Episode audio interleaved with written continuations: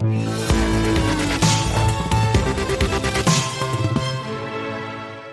Alors après une année si, euh, si éprouvante, si harassante, on pourrait facilement se laisser aller à une forme de déprime, voire de dépression. Mais non, tout n'est pas sombre, veut nous dire aujourd'hui Jean-Marc Vittori. Les échos, bonjour Jean-Marc. Bonjour David. Bon, c'est quoi cet excès d'optimisme là c'est, Pardon, 2020, c'est comme une année qui t'a marqué d'une pierre noire. Même euh, le Time a fait ça une, c'était il y a une semaine, en parlant de l'année la, euh, l'année la plus noire, c'est ça? Oui, la plus catastrophique jamais vécue. En oubliant qu'on avait eu des guerres il y a même moins d'un siècle, qu'on avait eu des choses très très très très désagréables. Oui. Alors, ben, alors évidemment, euh, moi je suis un pessimiste qui se, qui soigne, hein, de façon voilà. euh, mais, mais là, on peut regarder les choses de manière très sombre. Hein. On va avoir la pire euh, récession à l'échelle mondiale, euh, euh, sans doute jamais connue, puisque même pendant les guerres mondiales, il y avait des récessions, mais il y a des récessions dans les pays dits industrialisés. Les autres étaient beaucoup plus épargnés. Là, on a vraiment un, un, une chute historique mondiale de, de, la production. En dehors de la Chine. Chine oui, oui, mais quand on regarde oui. Euh, la moyenne mondiale, hein, on va voir une baisse euh, de, de, de 3 à 4 et c'est totalement euh, inédit.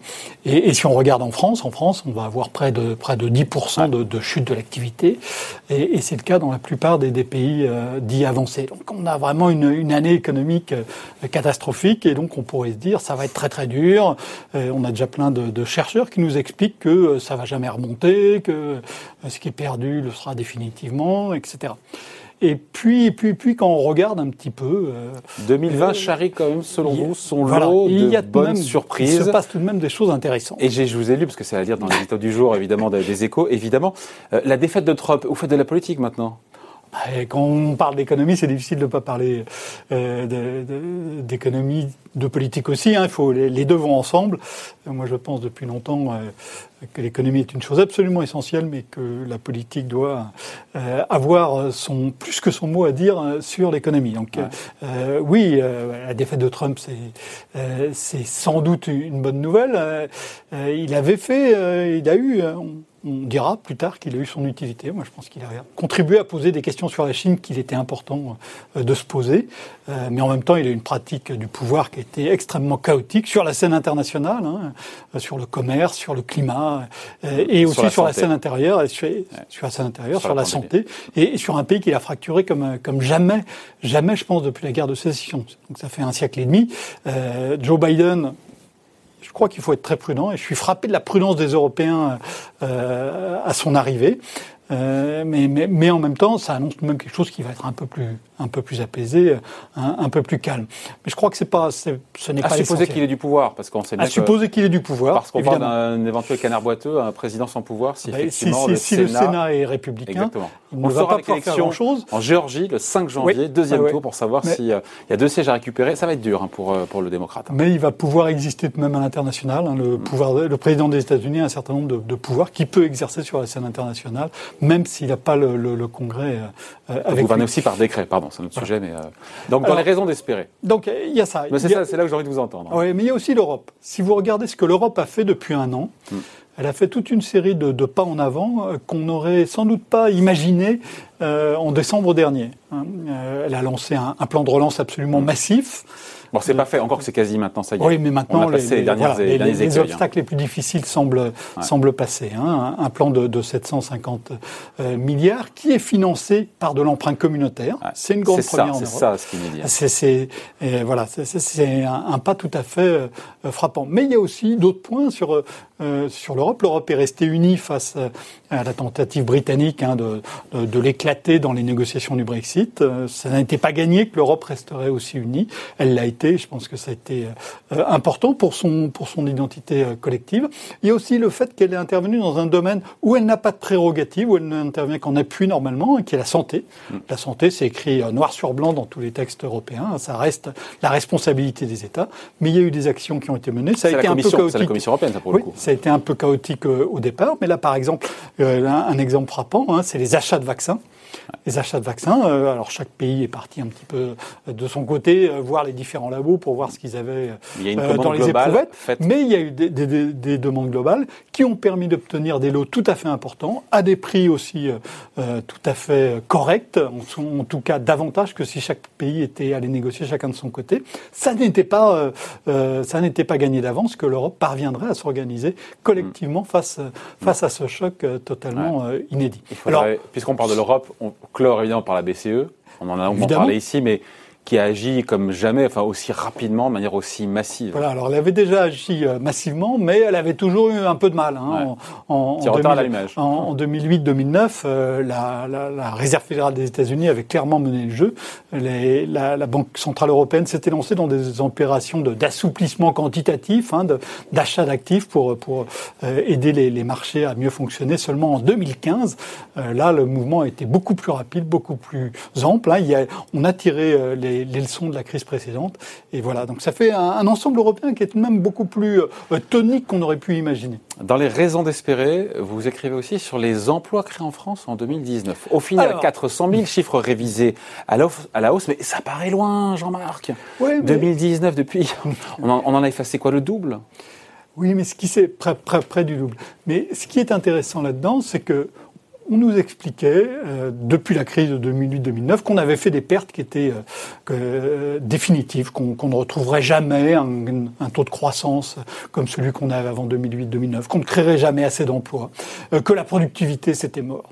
la France, l'an dernier, a créé, donc vous l'avez rappelé, 400 000 emplois. C'est moitié plus que ce qui avait été dit c'était même pas une prévision, hein, c'était une estimation. Fin décembre 2019, on disait bah, il y a eu 260 000 emplois créés on est arrivé à 400 000 emplois. 400 000 emplois, c'est la plus forte création d'emplois depuis 2007. Euh, hein. On pensait que 2017 euh, marquerait une sorte d'apogée post-grande crise financière de la création d'emplois. Et avec moins de croissance, on a fait plus de création d'emplois on l'a enrichi de la croissance en emploi. Oui, et dans un pays où on, a, on avait encore 7 euh, à 8% de chômage euh, avant euh, la crise sanitaire, mm. c'était quelque chose de tout à fait important d'enrichir la Il faut se raccrocher à ça, même si ça paraît. Il faut pas, il faut, il faut se dire rétroviseur. Non, mais simplement, on a des ressorts qui sont solides, qui peuvent jouer.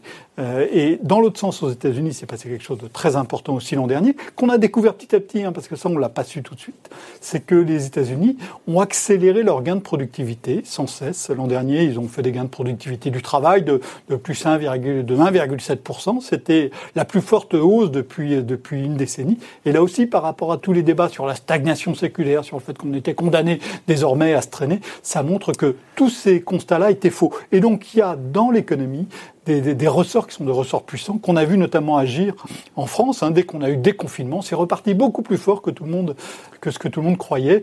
Euh, moi, j'ai pendant longtemps pensé qu'on aurait un switch, hein, euh, une baisse rapide et puis une remontée beaucoup plus, beaucoup plus, plus lente. Et, et j'ai eu tort. On a eu un, un vrai V, hein, donc un rebond très très rapide. On a des capacités de rebond qui restent, qui restent solides, malgré le fait que beaucoup d'entreprises ont souffert. Ouais. Et puis il y a cette campagne de vaccination qui commence au Royaume-Uni, qui commence aux États-Unis. L'arrivée quand même aussi rapide d'un vaccin, c'était pas écrit euh, huit mois, huit mois après mhm. le, début de la pandémie. On vaccine aujourd'hui des gens contre une maladie qu'on ignorait il y a moins d'un an. C'est une performance absolument inouïe. Ça veut dire que le progrès peut aller très très vite. Alors, le, ce, ce progrès a été. Euh, Certains disent que c'est un virus simple. Oui, bien sûr. euh, c'est certainement plus simple que le, que, que le sida, euh, mm. clairement. Euh, mais tout de même, euh, en moins d'un an, on fait un vaccin. Et dans un an, on peut espérer avoir vacciné des centaines de millions, voire des milliards de femmes et d'hommes contre cette maladie qui a fait plus d'un million de victimes. C'est quelque chose. Donc cette performance scientifique inégalée que vous mettez en avant, c'est ça? Eh oui, oui, performance scientifique alors sur le sur le vaccin, et puis derrière aussi, alors on en parle moins parce que c'est moins spectaculaire, parce qu'on n'est peut-être pas aussi avancé, mais tout de même, si on regarde en moins d'un an les progrès qu'on a fait dans la prise en charge à l'hôpital euh, des malades, euh, même enfin d'une vague à l'autre, hein, la, vague de mars-avril et, et, la vague d'octobre-novembre Il y a beaucoup moins de personnes qui décèdent euh, dans celles qui sont hospitalisées, y compris en, en réanimation.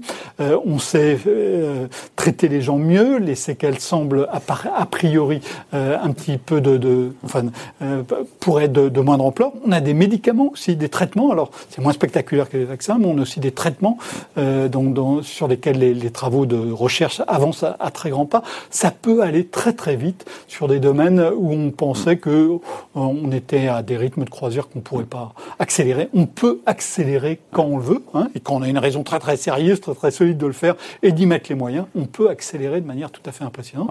Je pense que c'est une leçon qui peut porter aussi pour d'autres domaines. Hein.